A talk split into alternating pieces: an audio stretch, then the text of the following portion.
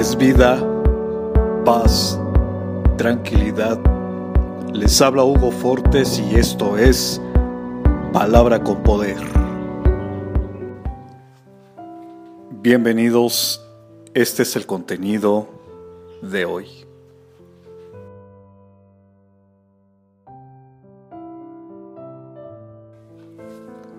No importa quién seas,